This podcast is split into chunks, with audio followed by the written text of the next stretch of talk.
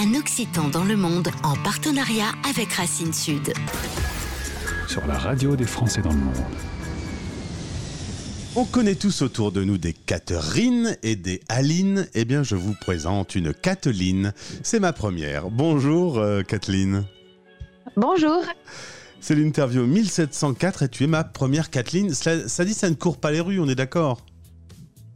Non, non, on est d'accord. C'est très, très rare. C'est très fréquent en Angleterre avec euh, des orthographes euh, différentes, mais pas en France. On se retrouve dans le cadre de notre partenariat avec Racine Sud. Alors, tu es occitane de cœur. Montpellier est une ville importante dans ton parcours. Même si on va pas tourner autour du pot, t'as quand même pas mal déménagé. T'as fait du Lyon, du Grenoble, du Sofia Antipolis. Quand t'as commencé à travailler, t'étais à Paris. Ensuite, il y a eu un peu de Marseille. Puis retour à Montpellier. Euh, tu as des super bagages oui, c'est vrai. J'ai toujours été curieuse de découvrir, euh, des nouvelles euh, alors, cultures au sens large depuis que je me suis expatriée en Allemagne. Et quand j'étais en France, c'était surtout connaître différents horizons et peut-être que je cherchais ma place et, euh, que je l'ai enfin trouvée. Et un jour, tu m'as dit, bah, j'ai quitté la banque au bout de quatre années. Tu avais envie de prendre l'air. Et c'est euh, l'Allemagne qui va retenir ton attention. Te voilà donc à 1000 km de Montpellier. On est à Munich. Euh, pourquoi euh, est-ce que tu as posé tes bagages à, Munich? Je sais que tu avais aimé Berlin.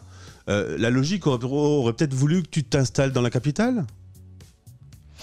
Euh, alors, j'ai- pas de réponse vraiment très précise à apporter. C'est surtout une, le cœur qui m'a guidée.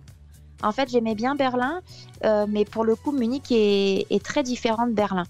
Euh, Berlin est très melting, melting pot, très jeune. Munich est plus conservateur et, euh, c'est très très vert. Et, l'économie est plus portée sur le service. Et c'est vrai que c'est un axe que, j'ai priorisé aussi, regarder les secteurs d'activité qui, étaient valorisés en Bavière. Et donc, au cours d'un petit voyage que tu as fait avec un sac à dos à Munich, tu te dis que finalement, tu te sentirais pas trop mal dans cette grande ville d'un million six cent mille habitants. Tu habites en plein centre-ville, il y a peu de voitures. L'ambiance, globalement, t'a beaucoup séduit. Tu m'as dit que c'était une espèce de euh, France d'il y a 50 ans. Oui, en fait, c'est une blague que les Français expatriés euh, à Munich euh, euh, disent souvent. Euh, c'est la, la France il y a 50 ans. Alors en fait, pour la petite histoire, la Bavière, c'était très, c'était uniquement des campagnes en fait, il y a 50, 60 ans. Donc du coup, on a vraiment l'impression de vivre dans un village. euh, on dit ça de Montpellier aussi quelquefois, mais à Munich, en fait, euh, donc la, ville est très grande hein, parce que en, géographie, ça fait quatre fois la taille de Lyon pour avoir un ordre d'idée. Et en fait, c'est organisé en quartiers et dans chaque quartier, on a vraiment l'impression d'être dans un village. Tout est calme, euh, les gens sont sereins. On n'a pas de, on n'a pas la pression ou, le surplus de dynamisme qu'on peut trouver à Paris. Et, euh, et donc du coup, c'est cette quiétude qui m'a qui m'a beaucoup plu. Tu m'as parlé du choc de culture. On n'est qu'à quelques kilomètres, hein, nos deux pays se touchent et pourtant on est bien différents. Oui, alors là, pour le coup, même si les, les deux pays se touchent, comme tu viens de le dire, les Allemands et les Français sont complètement opposés. Euh, et c'est parfois assez difficile de se comprendre parce que c'est surtout, euh, alors pas au niveau de la langue forcément, mais enfin, évidemment avec l'allemand, mais euh, on, a, on peut avoir des langues communes comme l'anglais, mais c'est au niveau de la culture. En fait, la culture est vraiment très très différente. Les Allemands euh, avancent en suivant les process et en suivant les règles. Nous, on fait tout pour éviter les process et pour éviter les règles. on, on met- on met tout le temps énormément d'empathie, d'ironie, de sarcasme euh, quand on parle, alors que les Allemands vont direct au but. Et euh, alors certains Français vont dire que les, Allemands sont handicapés du sentiment. Alors je pense que c'est pas le résumé est un peu radical. Les Allemands sont très très pudiques et surtout ils ont une histoire qui est très chargée, donc ils ont une obligation de tolérance. euh, Ils ont une, enfin l'histoire est encore présente, hein, on le sent dans la culture. euh, euh, c'est pas évident. Il y a une pudeur qui est très très très marquée et du coup ça peut être vraiment choquant quand on est français parce que les Français on parle beaucoup et on exprime beaucoup beaucoup les nuances de sentiments alors que les Allemands euh, ne connaissent pas trop ce répertoire. Alors des fois il peut y avoir des grosses incompréhensions. Ouais. Euh, mais bon, entre gens intelligents, on finit toujours par se comprendre, mais c'est vrai qu'il faut, euh, il faut du temps avant de comprendre le- les mécanismes réciproques. Et parlons un peu gastronomie, Kathleen. Euh, on est loin de la piperade. Ah oui, alors là, par contre, là, là c'est le côté, là, c'est le côté un peu négatif. Ah. Euh, alors la gastronomie, surtout en Bavière, donc c'est surtout des saucisses, euh, beaucoup de viande et c'est une nourriture qui est très riche parce que comme je l'ai dit euh, précédemment, en fait, en Bavière, les gens étaient cultivaient la terre avant, donc Mhm. il, il fallait bien se nourrir parce que c'était des travaux physiques. Donc la nourriture est restée. Alors je suis pas fan de la nourriture allemande qui est qui est trop riche, donc c'est un peu compliqué. Donc je fais la loi à la maison. Mon compagnon est allemand et en fait au début de notre relation, je lui ai dit moi je t'apprendrai pas à construire des voitures. Donc euh, pour la cuisine, c'est moi qui gère. Chacun. On s'en sort comme ça. Alors, tu t'es installé en décembre 2019, tu as fait plusieurs euh, colloques, tu as vécu avec des Polonais, des Suédois, visiblement il y a un Allemand qui t'a un peu plus passionné que les autres, puisque aujourd'hui tu es en couple avec un. Allemand. Euh, comment ça se passe, euh, cette barrière de langue? Est-ce que tu t'es mis à l'allemand? Est-ce que ça se passe bien Visiblement en grammaire, oui, mais pour le parler, c'est dur dur. Oui, alors euh, c'est surtout que j'ai j'ai commen- malheureusement je l'avais pas appris à l'école parce qu'en en bonne méditerranéenne que je suis, je n'avais pas appris allemand ni en LV1 ni en LV2.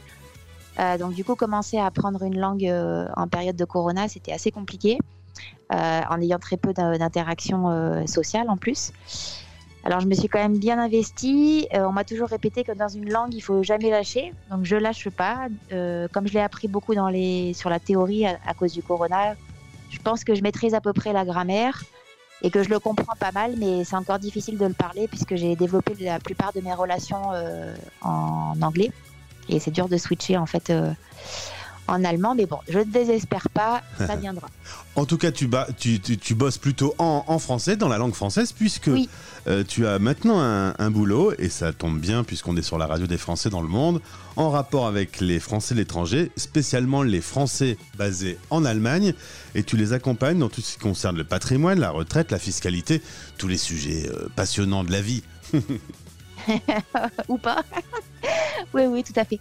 En fait, euh, euh, de par mon expérience euh, en banque, en gestion de patrimoine en France, euh, même si en Allemagne le métier a une dimension différente, je, peux vraiment accompagner les, gens dans, bah, dans leur parcours de vie, dans la gestion de leur patrimoine, mais aussi dans la gestion de ce que j'appelle les accidents de vie euh, qui peuvent être euh, les divorces, les décès ou des expatriations forcées ou des rapatriements forcés, euh, comme on l'a connu à cause du, Covid. Voilà, donc c'est une dimension qui est assez intéressante et c'est des rencontres humaines qui sont très très passionnantes. Eh bien, en, en tout cas, aujourd'hui, j'ai l'impression que tu te sens vachement bien à Munich, que l'Occitanie te manque pas trop. Alors, petite question par rapport à la France. Est-ce que tu jettes un petit coup d'œil comme sur euh, son actualité, sur sa culture Ou est-ce que tu t'es complètement immergé dans, dans, l'esprit allemand? Alors, de par mon métier, je suis obligée de suivre l'actualité française. Non, je la suis avec plaisir. Oui, oui, je, regarde beaucoup la télévision euh, française. Euh, je suis régulièrement l'activité économique.